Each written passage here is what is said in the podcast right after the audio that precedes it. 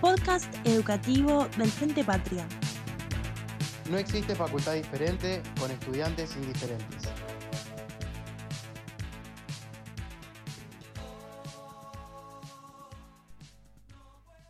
Hola, mi nombre es Mariana de Lorenzi, soy abogada especialista en Derecho de Familia por la Universidad Nacional de Rosario y doctora en Derecho por la Universidad de Barcelona.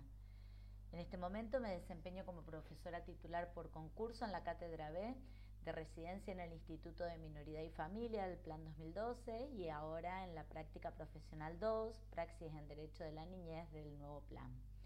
Quiero agradecer especialmente la invitación de la agrupación Frente Patria por permitirme participar de esta excelente iniciativa y aprovechar la oportunidad para felicitarles por este espacio. Hoy en día resultan fundamentales estos ámbitos físicos o virtuales de reflexión y debate de los temas que importan, ¿no? Y yo creo que las cuestiones que importan son precisamente aquellas que nos interpelan, es decir, aquellas que no están resueltas, que no se revisten de consenso, que nos obligan a disentir y por lo tanto que estimulan nuestra capacidad creativa. Desde esta perspectiva pensé para hoy compartir con ustedes un tema polémico y de notable actualidad como es el de las pluriparentalidades. Para indagar acerca de las respuestas que encontramos dentro del ordenamiento jurídico nacional, también en el ámbito administrativo registral y por último en la jurisprudencia. La primera vez que investigué sobre este tema fue hace tres años cuando publiqué mi, mi primer artículo al que titulé La aritmética de la afiliación, cuando no hay dos sin tres, pero tres son multitud. Como el título ya les puede dejar entrever, su estudio a mí me impulsó a reflexionar sobre el asombroso poder que tienen los números, ¿no? los cruces que presentan con las relaciones familiares y cómo vienen de este modo a imponer su imperio también en el derecho. Si prestan atención, recordarán que desde tiempos inmemoriales las familias en Occidente se erigen y rigen por el número 2. Durante siglos, la familia tuvo su simiente en la pareja, esta unión de dos y no más de dos, presentaba esos caracteres, ¿se acuerdan?, de exclusividad y monogamia, y como rasgo diferenciador la presencia de descendencia. Esta finalidad fundamental de la procreación explicaba que esos dos que formaban familia fueran un hombre y una mujer. Esta fuerza del dos en la familia llegó a la ley y tuvo así su reflejo en el ámbito jurídico en las relaciones de pareja, a las sazón heterosexuales y matrimoniales, y también en las relaciones parentofiliales.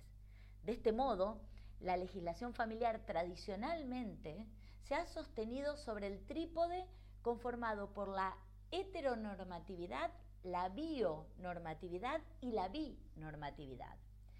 Sin embargo, la diversidad familiar reinante hoy en día marca las distancias con esa situación que les acabo de describir podemos ver una creciente invasión del 1, del 3, del 4, es decir, de otros números que vienen a poner en crisis el reinado del número 2. Numerosos fenómenos han influido en esto, ¿no? Pero muy especialmente lo ha hecho la autonomía sexual y reproductiva de la persona, principalmente a través del respeto de la identidad sexual y de género y la aparición de las técnicas de reproducción humana asistida, las TRA. Resulta así notable cómo la aritmética de las familias se ha multiplicado, habilitando a que en la actualidad una niña o un niño pueda llegar a una familia que esté conformada por dos personas, por una sola persona o incluso por tres o más, dando lugar a este fenómeno que hoy nos ocupa.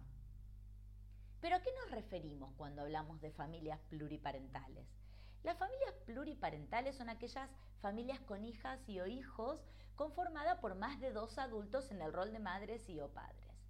Por lo tanto, cuando hablamos de pluriparentalidad, estamos haciendo mención a la relación social y real de filiación de un niño con tres o más personas que puede o no tener reflejo en un emplazamiento legal. Es decir, no lo hablamos estrictamente del punto de vista del emplazamiento jurídico.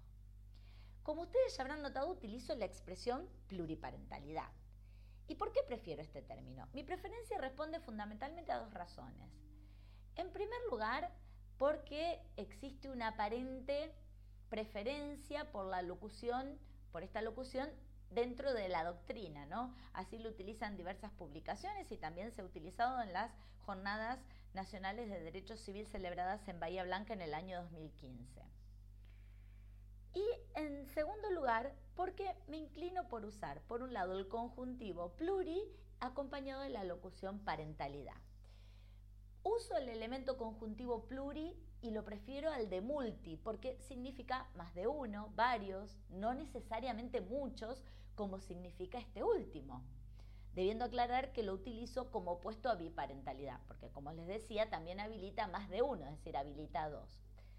Por otro lado, la locución parentalidad proviene del francés y es explicada tanto por la teoría psicoanalítica y utilizada de este modo por los juristas para hacer alusión a la circunstancia fáctica y social de paternar o maternar, independientemente de la existencia de un vínculo jurídico.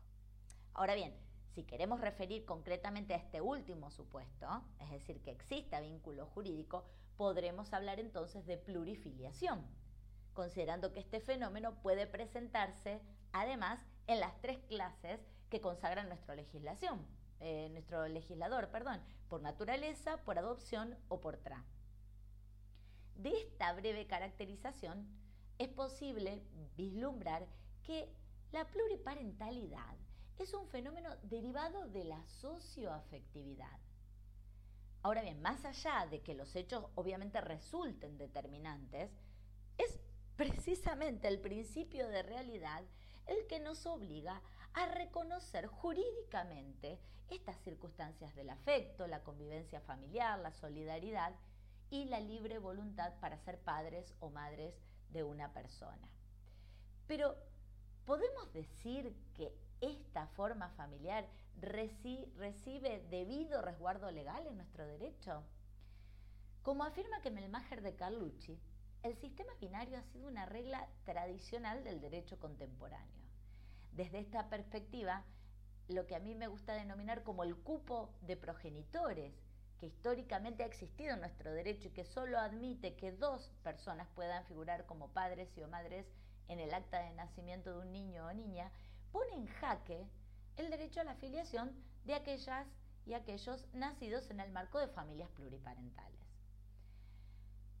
Como dejan claro los fundamentos del anteproyecto, el código no innova al respecto y mantiene el llamado sistema binario.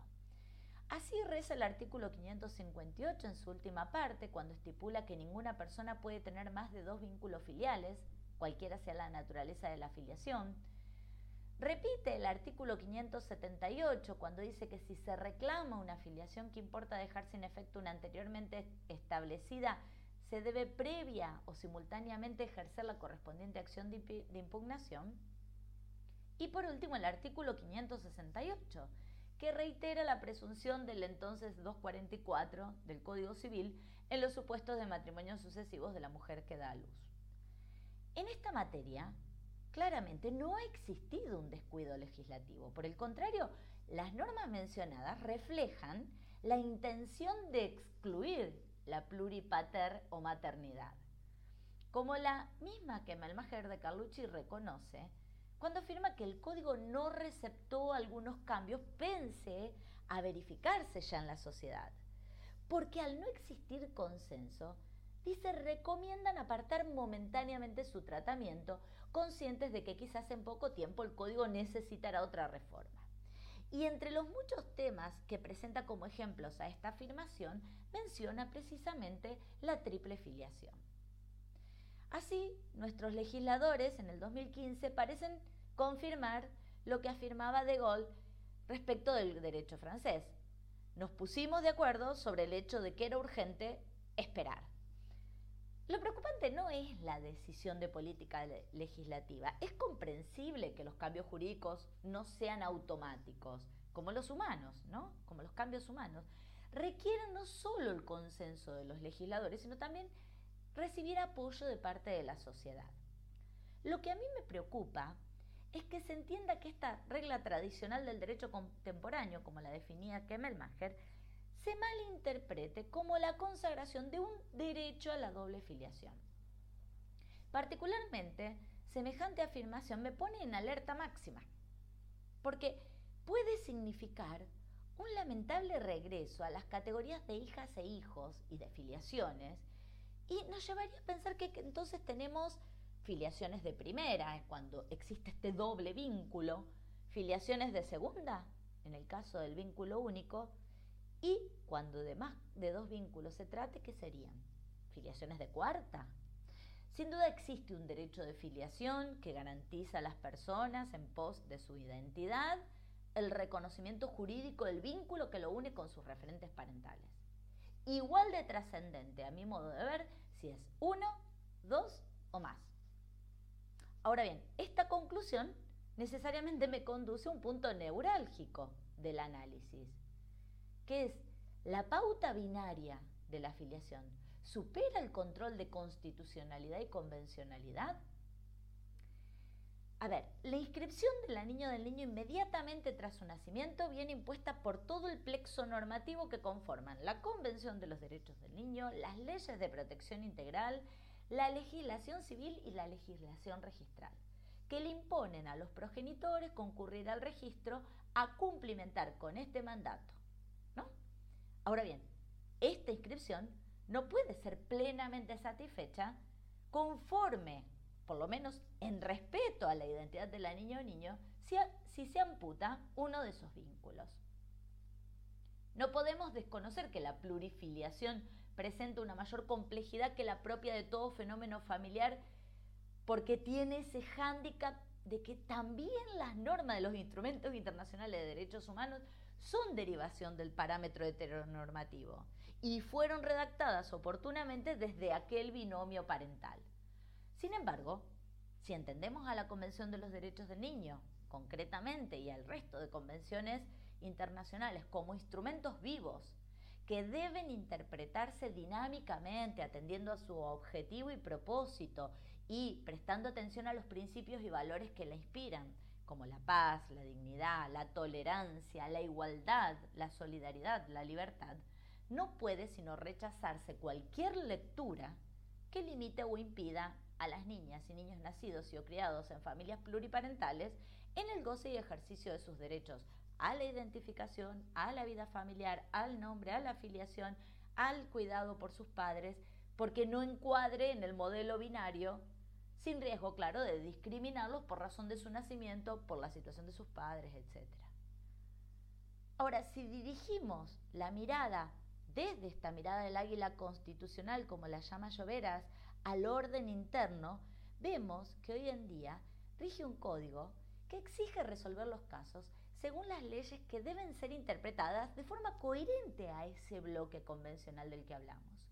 De este modo, si ha sido posible realizar interpretaciones sistemáticas para poder expandir normas e incorporar e incluir sin discriminación a todas las personas y familias, independientemente del género y la orientación sexual, lo mismo ocurre con este otro parámetro, que en definitiva no es sino una consecuencia de estos últimos.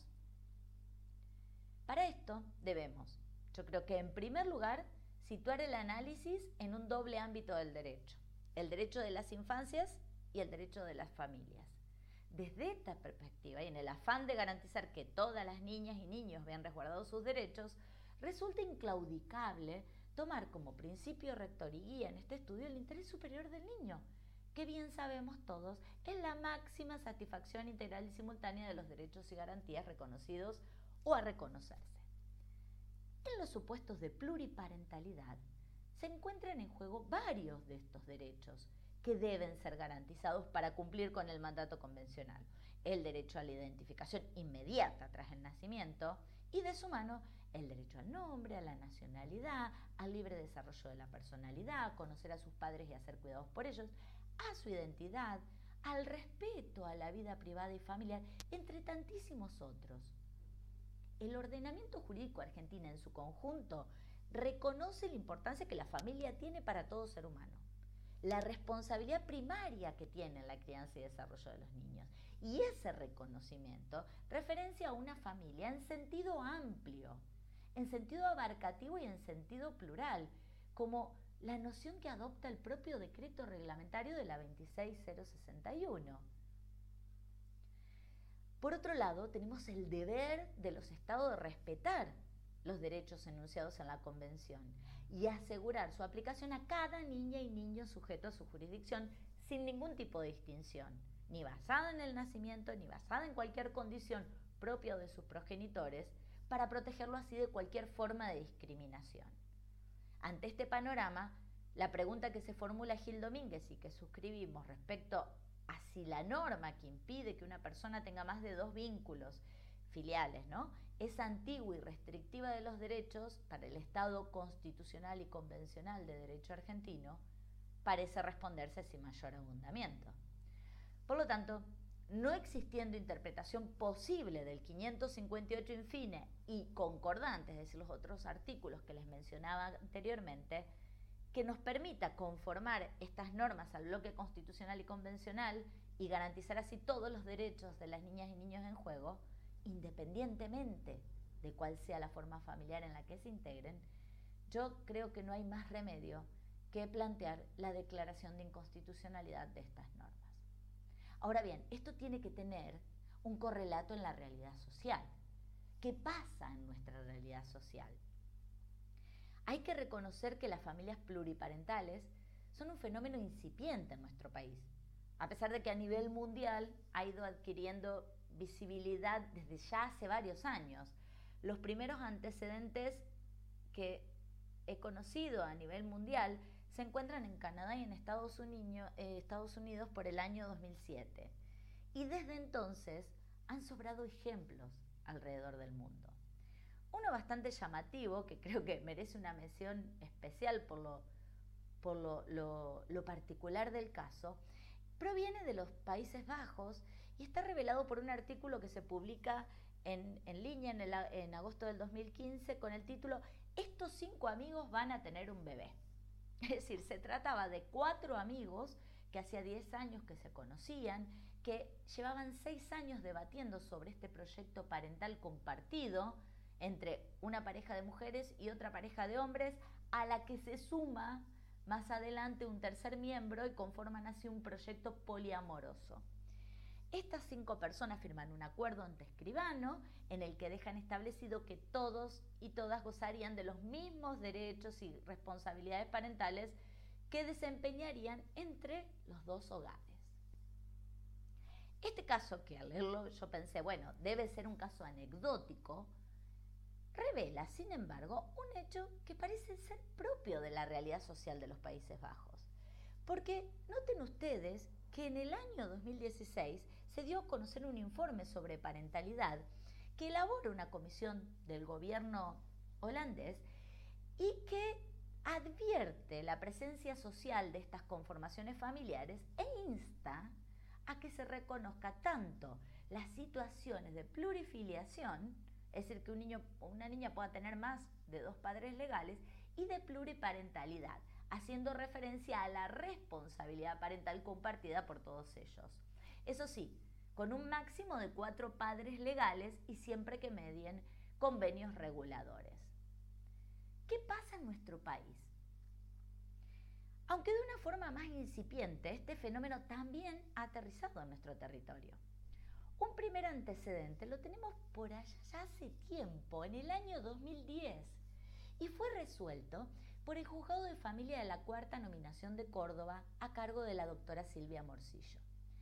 Esta magistrada, con una mirada progresista de la legislación por entonces vigente, piensa en el Código Civil, consideró fundamental brindar reconocimiento jurídico a la triparentalidad del niño B.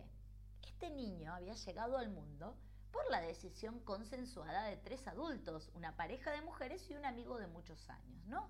Que lo concibieron a través de una inseminación casera médicamente asistida. Este niño es criado y educado tanto por sus madres, con quien convivió hasta la separación entre estas, como por su progenitor y aparte la pareja de este progenitor. A la sazón, un hombre. El caso se judicializa cuando, cuando mientras hay amor todo va bien, cuando viene la crisis de pareja entre las progenitoras. Y que justamente la madre biológica se opone a que la madre social mantenga un régimen de comunicación con el niño. La jueza dice que esta, eh, que esta relación, o que esta mujer, digamos, la, madre social, revestía la calidad de pariente innegable respecto al niño. Parentesco dice que remite a los al concepto de relaciones familiares y tiene que ver, fíjense lo innovadora que ha sido, con una maternidad filiación socioafectiva creada a partir de fuertes vínculos filiatorios dinámicos recíprocamente asumidos y aceptados entre ella y el niño, pero también y simultáneamente consensuados con los progenitores con anterioridad a su nacimiento. Por lo tanto, reconoce un vínculo de parentesco entre la madre y el niño y fija un régimen de contacto, no sin lamentar que de este vínculo no puedan nacer todos los derechos y obligaciones que la ley solamente dice le atribuye al parentesco natural o jurídico. En este sentido coincido con Lloveras cuando afirma que este fallo tiene un valor histórico relevante, porque con él se empieza a perfilar el reconocimiento de la voluntad parental como fuente de las relaciones parentofiliales en los proyectos pluriparentales. Como reconoce expresamente la jueza de la causa, aparece con mucha fuerza en este caso el concepto de socioafectividad. Y esto lo dice, les reitero, en el año 2010. En el año 2015, vale aclarar con anterioridad a la sanción del Código Civil y Comercial, se conocen dos casos en los que la partida de nacimiento deja constancia de tres padres legales, dos madres y una madre de una persona nacida, también por una tracasera, ¿no? Adicionando el apellido del progenitor faltante, es decir, escribiendo al niño o a la niña con los tres apellidos. En ambos casos, la petición es presentada por todas las personas interesadas, es decir, por los tres mm, progenitores.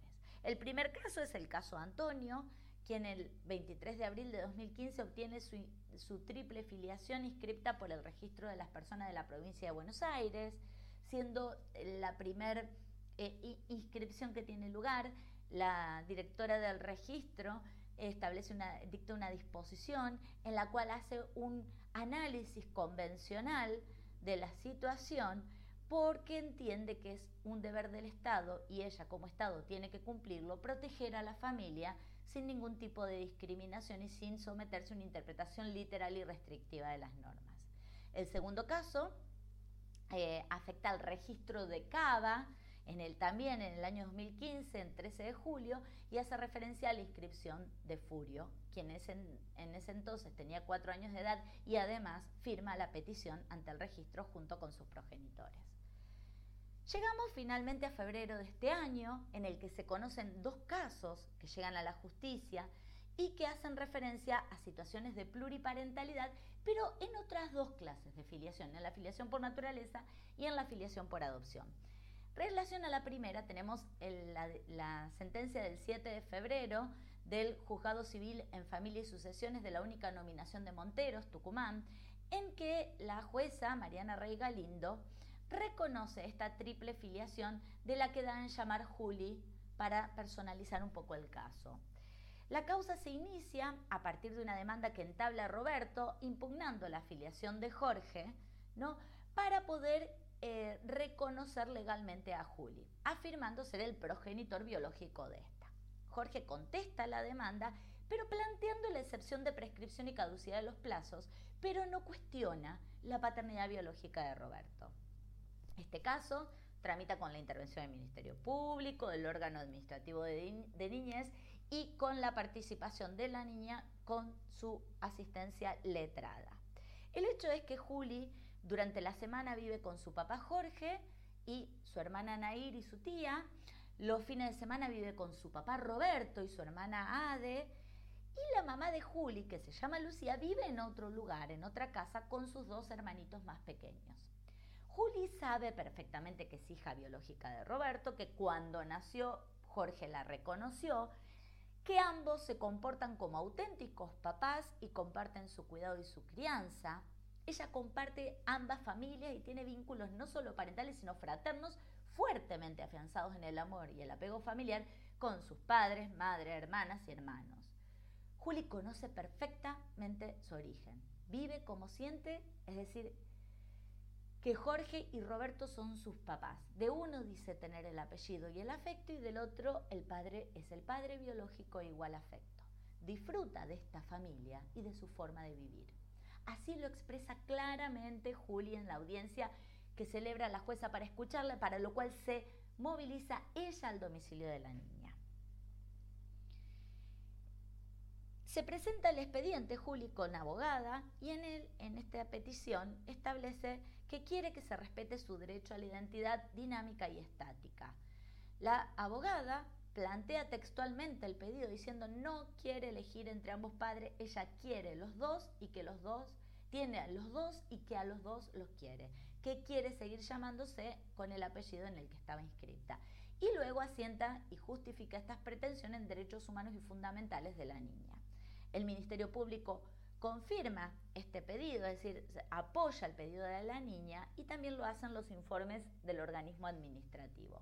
Por eso la jueza resuelve garantizar el derecho a la dignidad personal de Juli y, receptar el derecho a no elegir entre sus papás, reconocer a la familia conformada por Juli, Jorge, Roberto y Lucía como una constitución pluriparental devenida de la afiliación socioafectiva y declarar la inconstitucionalidad del artículo 558 porque no supera el test de constitucionalidad en virtud del principio de progresividad cimentado en los tratados internacionales.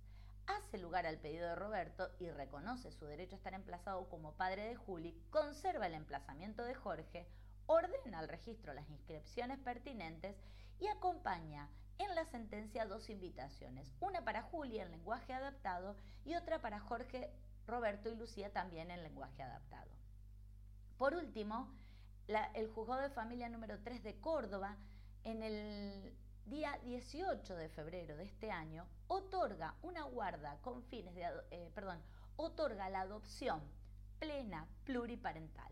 A partir de haber otorgado anteriormente una guarda con fines de adopción de quien llamaré Noé al matrimonio integrado por también nombres ficticios, Carlos y Ana, y después a Franco, que es el esposo actual de Ana ante la solicitud de esta adopción plena pluriparental, eh, la jueza la, otorga entendiendo que se acredita la integración de, de Noé a su grupo familiar de convivencia actual, que reconoce a Franco y a Carlos como sus padres y a Ana como su madre, así como a todos los hermanos provenientes de las diferentes familias que estos han conformado, quienes a la sazón concurren a la audiencia y expresan su apoyo a esta determinación de la afiliación. La jueza declara la inconstitucionalidad y anticonvencionalidad del tercer párrafo del 558 y del inciso D del artículo 634. Hace lugar a la demanda y otorga la adopción ordenando las inscripciones pertinentes con los tres apellidos. Para concluir, podemos decir que hoy en día hemos logrado cambiar este chip de la heteronormatividad en lo que a igualdad de género y orientación sexual se refiere. Sin embargo, las nuevas formas familiares que no se sostienen sobre las estructuras de bionormatividad y binormatividad se siguen mostrando vulnerables. Ello es así porque si bien el legislador del 2015 estaba preparado para flexibilizar moldes, aparentemente no lo estaba para multiplicarlos dándole razón a Cutas cuando afirmaba que las desviaciones en el número parental son toleradas en las mayorías de las legislaciones cuando se trata de pasar de 2 a 1, pero no cuando se intenta saltar de 2 a 3 o más. Sin embargo, cuando la realidad se hace visible, golpeando la puerta de los juzgados, no hay más opción que enfrentarla, entenderla y aceptarla como lo que es, compleja. Para finalizar, y siguiendo en esta línea de la aritmética de la afiliación, Debemos entender que cuando de infancias y familias se trata, no hay dos sin tres. Y la felicidad de las niñas y niños nacidos en este marco depende de la suma de todos los aportes. El amor de los tres o más progenitores, los derechos que reconozca el legislador y la aceptación de la sociedad. Al fin de cuentas, individuos, familias y sociedades, todos, codo a codo, somos mucho más que dos. Muchas gracias por el espacio.